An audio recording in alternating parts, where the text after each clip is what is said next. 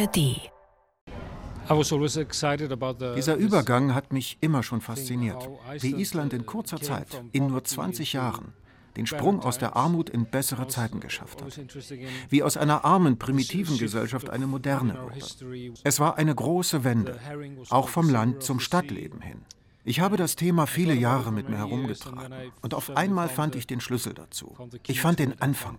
Ich fand meine Charaktere und habe 2016 angefangen zu schreiben und seitdem nicht mehr aufgehört.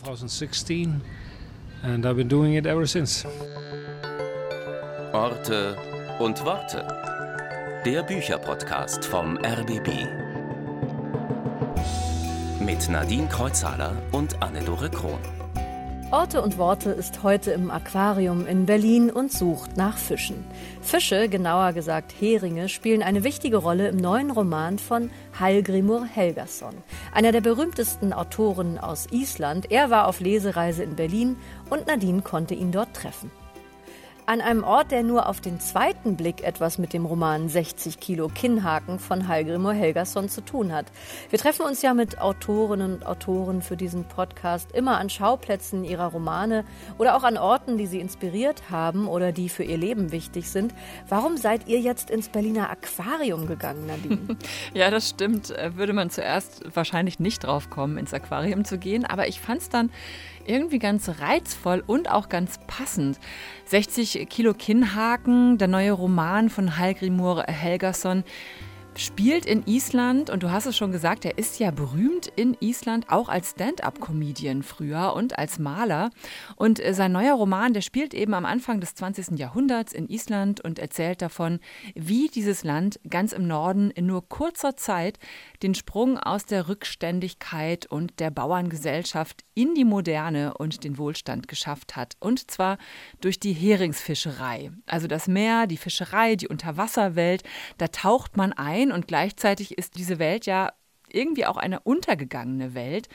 In dem Fjordstädtchen jetzt, wo der Roman spielt, da gibt es ein Heringsmuseum. Da war Hallgrimur Helgason auch, um zu recherchieren. Und das erzählt eben vom einstigen Heringsreichtum und der boomenden City und der Industrie dort.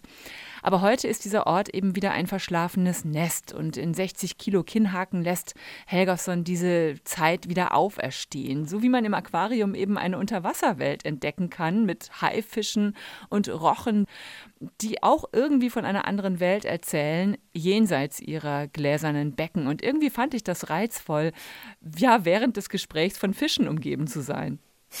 Stelle ich mir auch ganz schön vor, da zu sitzen und da zu reden. Der erste Band hieß ja 60 Kilo Sonnenschein und jetzt 60 Kilo Kinnhaken. Das ist ja jetzt ein ziemlich deftiger Titel, Nadine.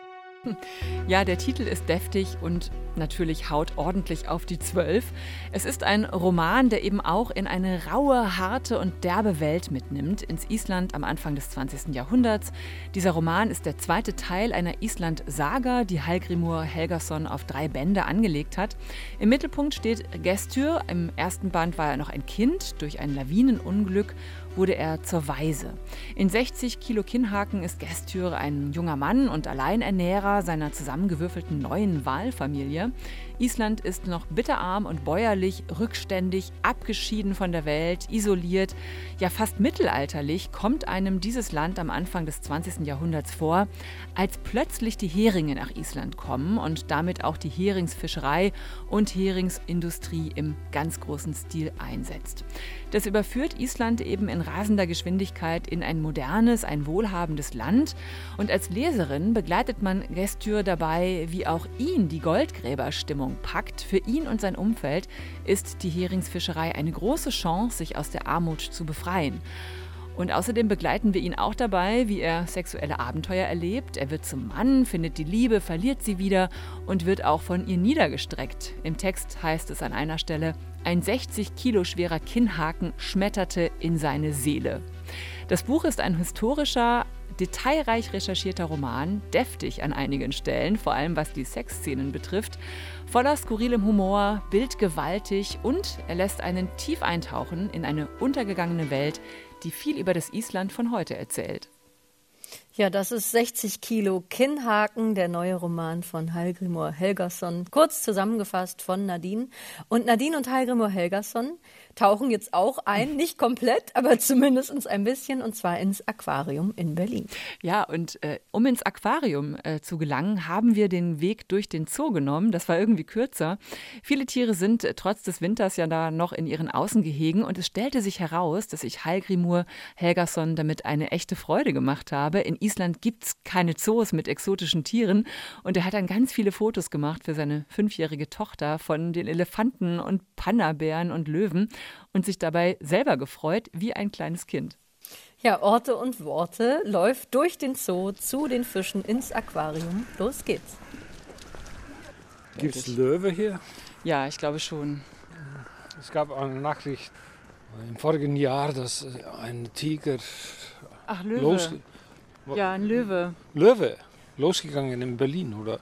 Am Ende war es aber ein Wildschwein, stellte sich heraus. Ah, das war ein Wildschwein, ja, ja. Ja, ja, das war die Geschichte, die den Sommer über die Zeitungen und die Medien und die ja, sozialen Medien gefüllt hat. Ja.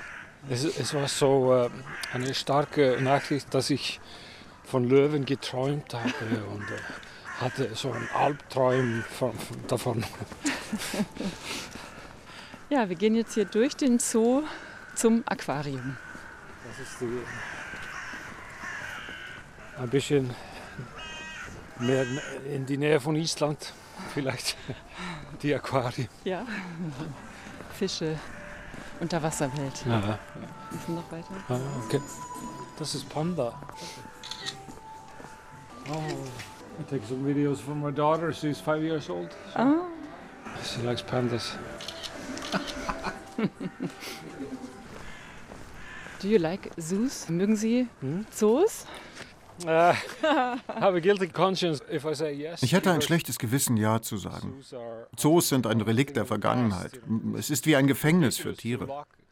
Aber gleichzeitig ist es so fantastisch, diese Tiere zu sehen. Hier scheinen sie ausreichend Platz zu haben. Vielleicht sind sie okay. In Island halten wir Seehunde in viel zu kleinen Becken. Sie tun mir leid. Ah, hier, Löwe, Löwen.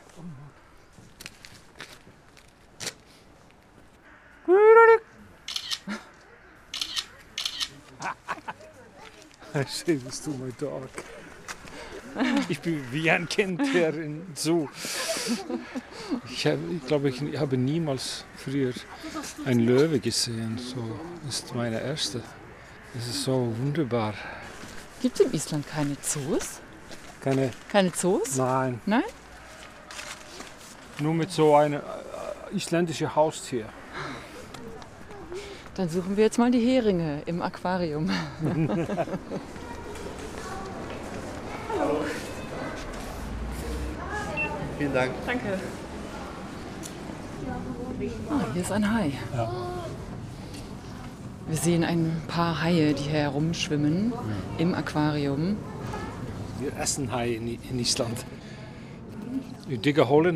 Man legt das rohe Haifleisch in ein Erdloch und lässt es dort für drei Monate fermentieren. Wenn man es kostet, dann normalerweise mit Brandwein. Also man braucht starken Schnaps dazu. Es schmeckt sehr intensiv. Stellen Sie sich den ältesten, stinkigsten, schlimmsten französischen Käse vor. Es ist gewöhnungsbedürftig. Ich habe 30 Jahre gebraucht, um es essen zu können. Die Region im Norden Islands, wo meine Bücher spielen, war berühmt für ihr Haifleisch. Es war das beste Haifleisch, das man damals, Anfang des 20. Jahrhunderts, in Island bekommen konnte. Deshalb sollte das in meinen Büchern vorkommen. Über das Haifisch-Zeitalter schreiben Sie in Ihrem Roman 60 Kilo Sonnenschein, dem ersten Band Ihrer Island-Saga. Lassen Sie uns doch mal hinsetzen. Da vorne sind Bänke mit Rundumblick auf die Fische und Meerestiere hier im Aquarium reden wir mal über ihr neues Buch 60 Kilo Kinnhaken.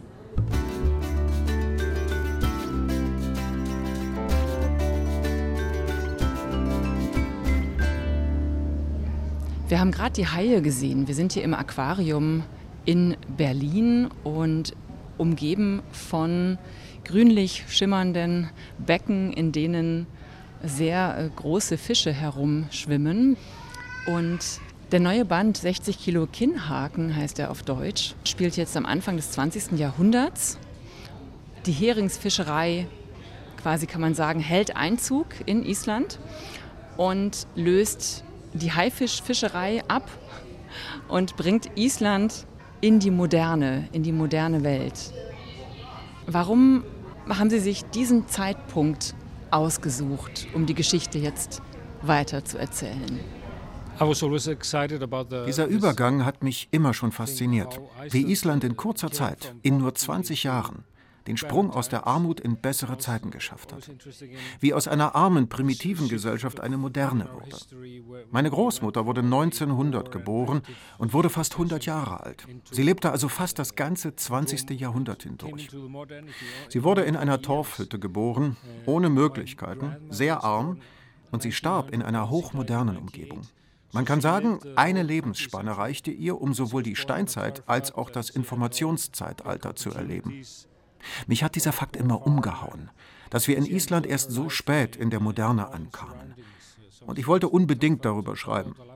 Ich entdeckte dann diese Fotos im Heringsmuseum in dieser kleinen Fjordstadt Siglfjörður im Norden Islands.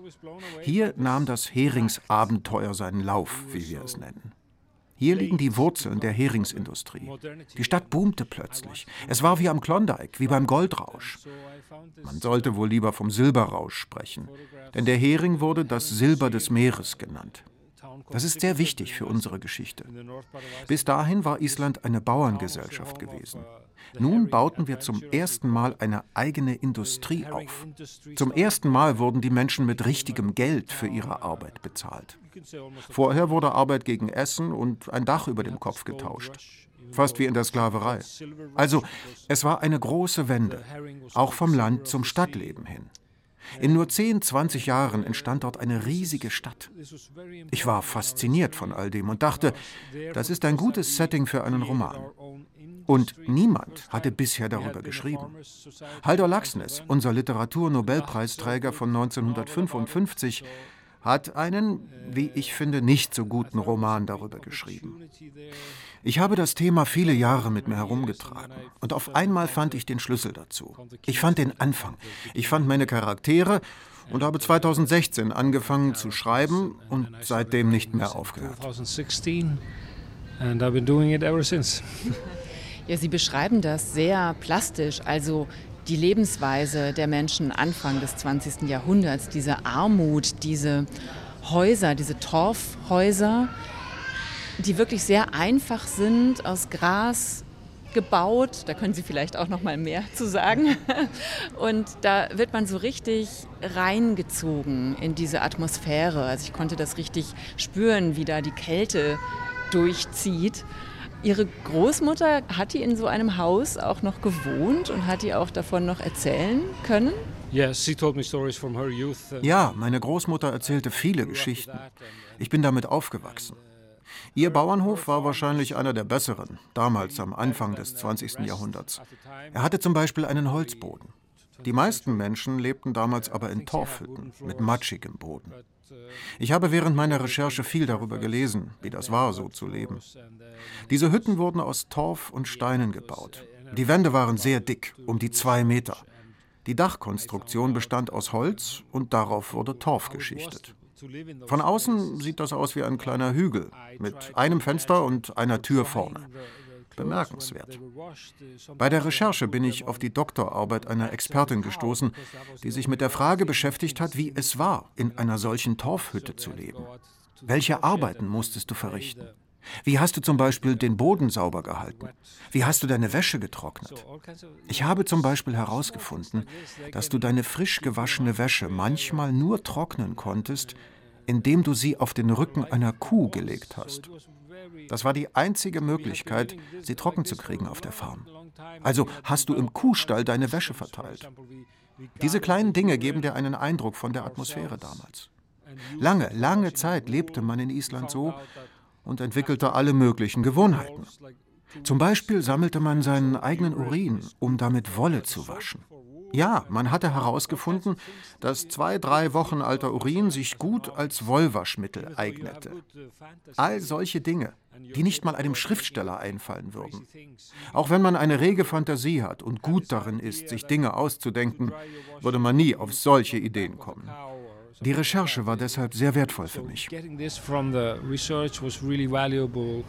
Ja, die vielen kleinen Alltagsdetails, wie die Menschen gelebt haben, welche Werkzeuge sie benutzt haben, worin sie gekocht haben, wie sie geschlafen haben. Genau, all diese Details lassen Sie mit einfließen. Aber wie haben Sie es geschafft, sich das wirklich vorzustellen? Haben Sie noch andere Dinge gemacht? Sind Sie hingefahren? Haben Sie sich da mal eingemietet irgendwo?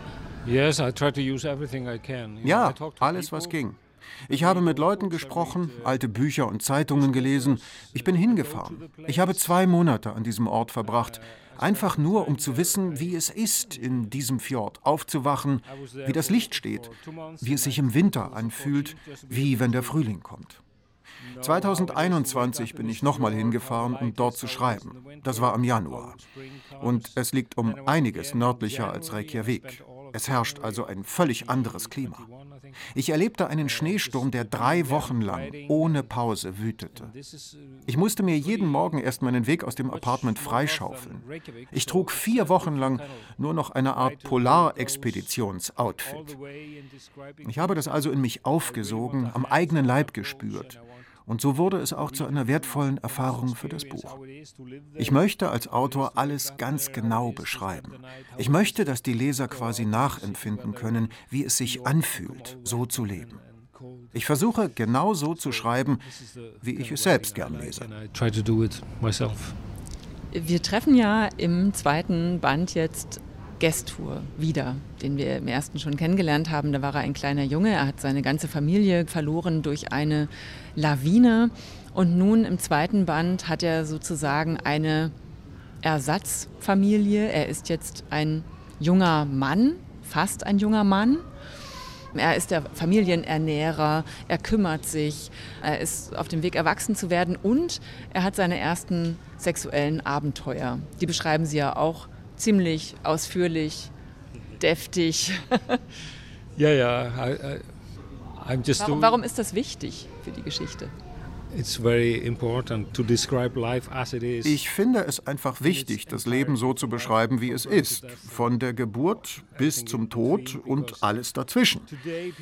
Heute denken Leute, sie wüssten alles und seien die ersten Menschen, die Sex haben. Aber selbst in den kargen Hütten in Island vor mehr als 100 Jahren hatten die Menschen Sex. Jeder hat Sex. Und wenn man 17, 18 oder 20 ist, dann denkt man ungefähr 70 Prozent des Tages an Sex. Es ist also einfach nur natürlich, darüber auch zu schreiben. Es ist natürlich eine heikle Sache. Ich bin nicht so scharf drauf, aber es muss sein. Und ich versuche nicht zu schüchtern ranzugehen, aber gleichzeitig auch nicht geschmacklos zu sein distasteful as well, you know. Für Gestor ändert sich ja jetzt alles wie für alle anderen Isländer auch, als die Heringsfischerei nach Island kommt. Und zwar kommt die durch die Norweger. Aber nicht alle waren damals begeistert. Ne? Da kommt ja in ihrem Buch auch so eine Art Generationenkampf vor. Also Gestur sieht darin eine Chance, das ist für ihn ein Aufbruch, die Moderne, aber andere Ältere im Buch schimpfen auf die Norweger. Yes, because they brought with them uh,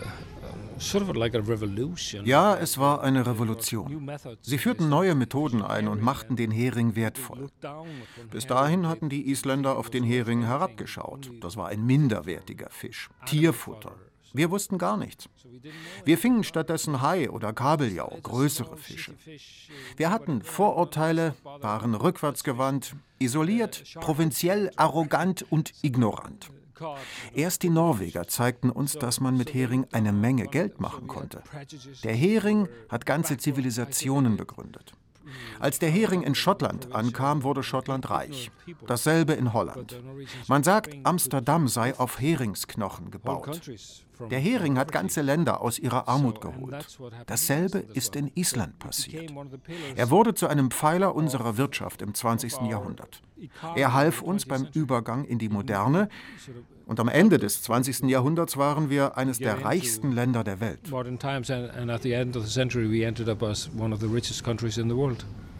So something happened on the way.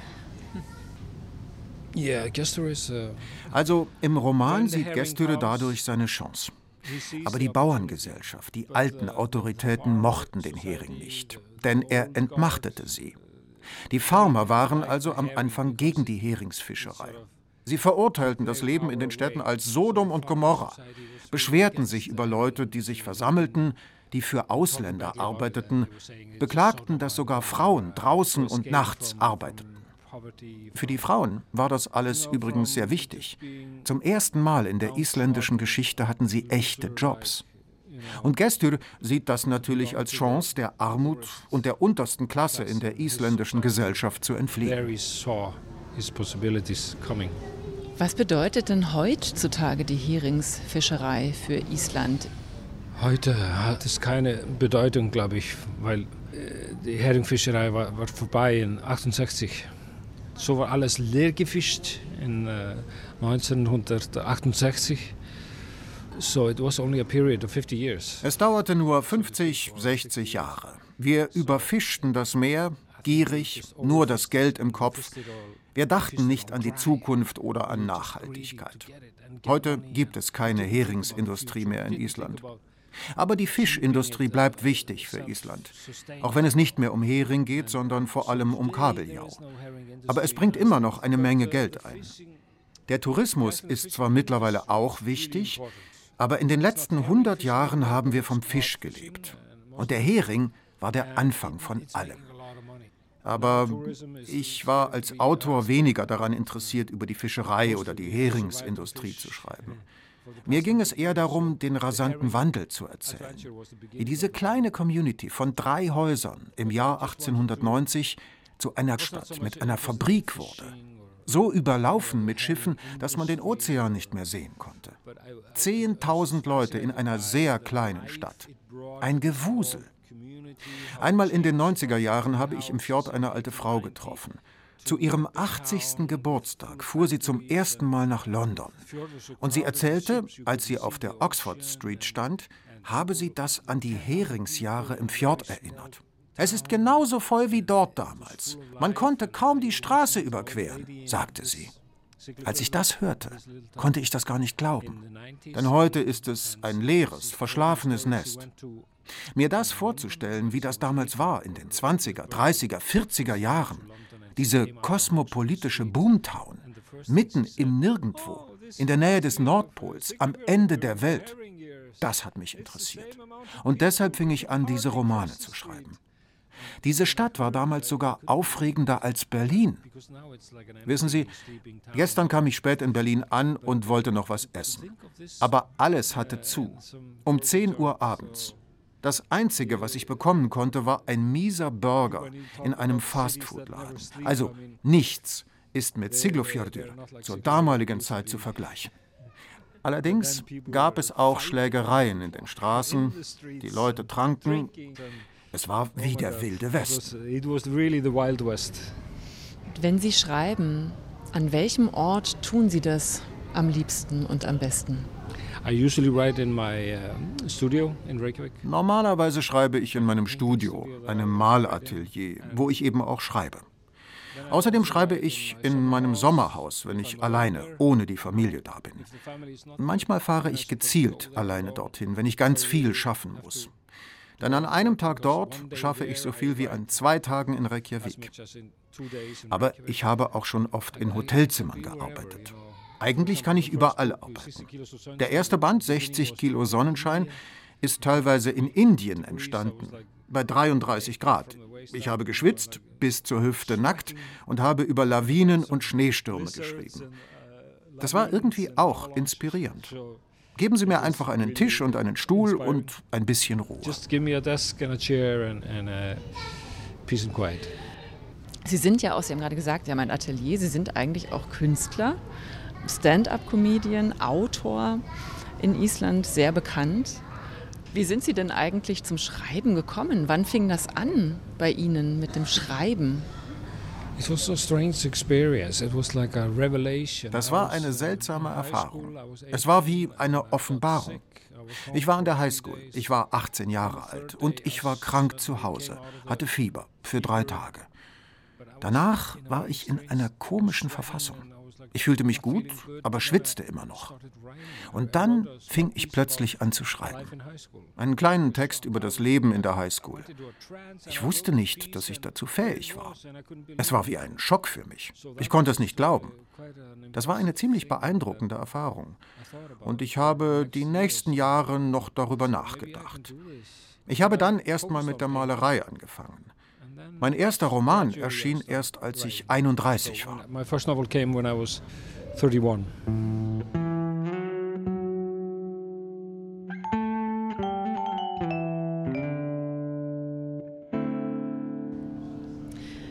Wir sind beim Thema Lesen, Bücher. Wir empfehlen uns hier in diesem Podcast in Orte und Worte immer auch andere Bücher, die wir gerade lesen oder die wir gelesen haben oder die wir das ganze Leben schon mit uns herumtragen, die wichtig für uns sind. Welches Buch möchten Sie empfehlen? Okay, uh, I came late to this author. Okay, ich bin erst spät auf diese Autorin gestoßen. Toni Morrison ist eine afroamerikanische Autorin. Sie fing in den 70er Jahren an zu schreiben und bekam 1993 den Literaturnobelpreis. Sie ist einfach großartig. Vor zehn Jahren habe ich versucht, Beloved zu lesen, ihr berühmtestes Buch, in isländischer Übersetzung. Aber ich kam irgendwie nicht rein. Ich verstand es nicht. Meine Frau erzählte mir dann, dass Toni Morrison ihre eigenen Bücher eingelesen hat. Bei Audible gibt es sie als Hörbücher. Ich hörte mir ihren ersten Roman an, dann auch Beloved. Ich gebe zu, ich musste ein paar Wörter nachschlagen. Aber ihr zuzuhören, wie sie ihre eigenen Werke liest, ist eine meiner größten Erfahrungen, die ich mit Literatur in meinem Leben gemacht habe. Beloved handelt von Sklaverei. Es spielt im 19. Jahrhundert, direkt nach der Abschaffung der Sklaverei. Es erzählt das Schicksal einiger Menschen, wie sie der Sklaverei entkommen. Die Beschreibungen der Sklaverei sind so schrecklich. Man erinnert sich für immer daran. Diesem Buch zuzuhören, hat sich für mich so angefühlt, wie das Herz der amerikanischen Geschichte zu berühren. Man hat natürlich schon über Sklaverei gelesen, aber hier in diesem Buch erfährt man sie fast am eigenen Leib. Das ist die Kraft von Literatur. Sie kann sowas erreichen. Ich bin erst vor drei Wochen mit diesem Buch fertig geworden und ich denke immer noch darüber nach. Deshalb muss ich dieses Buch den deutschen Hörerinnen und Hörern einfach empfehlen. Wenn Ihr Englisch gut genug ist, sollten Sie unbedingt Toni Morrisons Hörbüchern lauschen. If they know enough English, they should go and listen to her read this book or just read them themselves. Vielen Dank. Ich habe mitgebracht Maniac von Benjamin Labatut. Das ist ein chilenischer Autor und er schreibt über künstliche Intelligenz. Und das ist ein Thema, was mich auch gerade einfach irgendwie sehr beschäftigt. Und er schreibt über einen äh, Wissenschaftler namens John von Neumann, der Computerpionier war, der später aber auch dazu beigetragen hat, dass es die Atombombe gab und der eben auch an künstlicher Intelligenz oder die Grundlagen sozusagen schon gedacht hat. Und in diesem Buch beschreibt er diesen Wissenschaftler aus verschiedensten Blickwinkeln. Also er lässt Weggefährten auftreten und jeweils die eigene Sichtweise auf diesen Wissenschaftler erzählen, der sich zwischen Wahnsinn und Genie bewegt. Das Buch fragt eben auch nach moralischer Verantwortung. Das ist ein sehr klug und spannend gebauter Roman, der sich eben mit der Angst vor künstlicher Intelligenz befasst, aber eben auch einen Wissenschaftler zeigt, der total begeistert war von dieser Idee. Das finde ich ein spannendes when, Buch when zur Zeit. It was in the beginnings of the 20th century. Wie sehr beschäftigt Sie persönlich das Thema künstliche Intelligenz? A friend of mine is using it to translate books. Ein Freund von mir nutzt es fürs Übersetzen. Also, er lässt künstliche Intelligenz die Grundarbeit machen und dann überarbeitet er das nochmal. Er findet es sehr hilfreich. Ich habe keine Erfahrung damit. Ich finde die Kunst, die die Leute auf Insta und Facebook zeigen, ziemlich schrecklich und kitschig. Also KI ist zumindest keine gute Malerin. Aber ich erinnere mich an eine Geschichte, die ein Freund mir erzählte. Er arbeitete mit einer deutschen Version von künstlicher Intelligenz und nach drei Monaten fragte ihn diese Maschine oder dieses Programm auf einmal, ob sie nicht du sagen und mit dem sie aufhören wollten. Also, das fand er ein bisschen beängstigend, so menschlich auf einmal. Aber gut, das haben sie sicher so programmiert. Wenn du viele bestimmte Wörter benutzt, dann erkennt dich das Programm als Freund oder so. Es hat ja keine Vorstellungskraft, sondern arbeitet mit dem, was es sammelt und mit dem es gefüttert wird. KI kann nichts kreieren, außer das, was vorher schon jemand kreiert hat. Ich habe keine Angst davor. I'm not so afraid of it. We will manage to control it. Unsere Buchempfehlungen findet ihr natürlich in den Show Notes und auf der Homepage von RBB Kultur und RBB 24 Inforadio.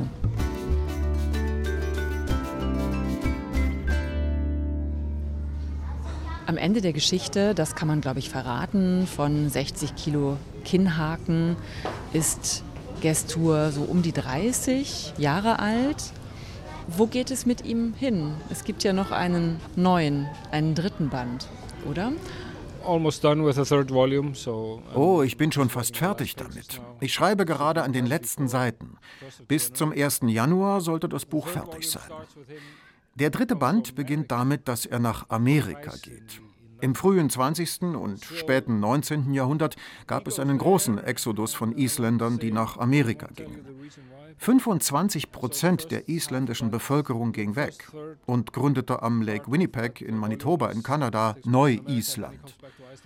Gestür geht also dahin, aber ich werde Ihnen nicht verraten, warum. Das erste Drittel spielt in Amerika, dann kommt Gestür zurück nach Island.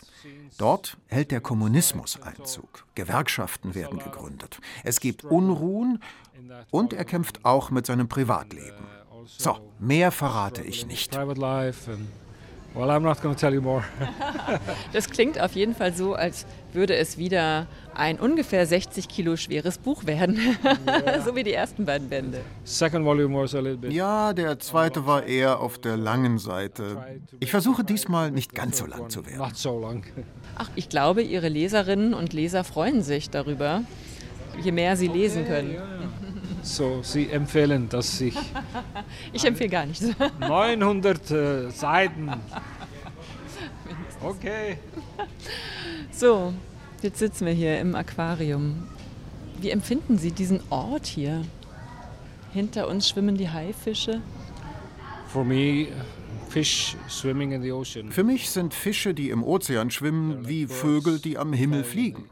Als ich in Vancouver war und Pinguine gesehen habe, wurde mir klar, sie nutzen ihre Flossen wie Flügel. Life underwater is like life in die Luft. Ich habe diese Zeile auch in einem meiner Bücher benutzt. Das ist eine faszinierende Welt und wir wissen wenig über sie. Wir haben unseren Fuß auf den Mond gesetzt, aber nicht auf den tiefsten Grund des Meeres.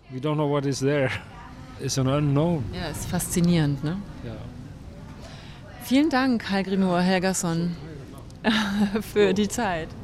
Danke für mich. Es war angenehm. Sehr schön.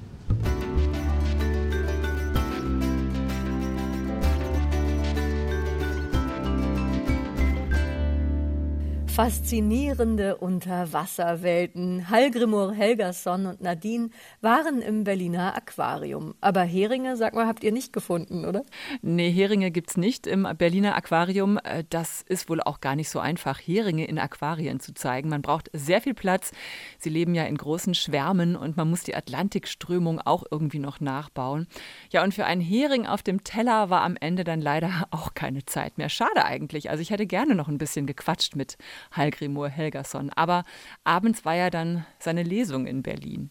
Ja, genau, die war in den nordischen Botschaften und da habe ich ihn dann gesehen und was wirklich wahnsinnig lustig war, Nadine, er hat ganz begeistert von eurem Treffen erzählt und vom Berliner Zoo und er hat Fotos rumgezeigt Echt? von den Löwen und von den Pandas und war also wirklich völlig begeistert und hat auch erzählt, dass er sie unbedingt seiner Tochter zeigen möchte. Also er ist jetzt großer Fan vom Berliner Zoo und auf dieser Lesung waren sehr viele Fans von Hallgrimur Helgason. Er hat ziemlich viele Fans weltweit, aber wem würdest du denn seinen Roman 60 Kilo Kinnhaken empfehlen? Nur den Fans oder auch den anderen? Auch den anderen. Also der Roman ist für alle geeignet, die gerne historische Romane lesen, die eintauchen wollen in ein anderes Jahrhundert und in die Geschichte Islands. Gleichzeitig erzählt der Roman eine Geschichte vom Erwachsenwerden und von der Liebe. Und die Geschichte der Heringsfischerei ist natürlich auch eine Geschichte über Wohlstand auf Kosten der Natur und Ausbeutung der Meere. Und es ist natürlich nicht nur auf Island beschränkt. Ja, 60 Kilo Kinnhaken von Hallgrimur Helgason ist bei Klett Cotta erschienen, hat 672 Seiten und ist aus dem Isländischen übersetzt worden von Karl Ludwig Wetzig. Und Joachim Schönfeld war in dieser Folge die deutsche Stimme für Hallgrimur Helgason. Die Buchempfehlungen dieser Woche findet ihr wie immer in den Show Notes oder auf der Homepage von RBB Kultur und RBB24 Inforadio. Und immer donnerstags gibt es eine neue Folge Orte und Worte in der ARD Audiothek ganz werbefrei. Und da findet ihr auch viele andere Podcasts zu Literatur und Büchern. Ich sage Tschüss, bis zum nächsten Mal. Ich bin Nadine Kreuzhaler. Und ich bin Anne-Doro Krohn. Tschüss. Orte und Worte. Der Bücherpodcast vom RBB. Redaktion Nadine Kreuzhaler. Technik Barbara Hingst. Sounddesign Robin Rudolph. Eine Produktion von RBB Kultur und RBB 24 Inforadio.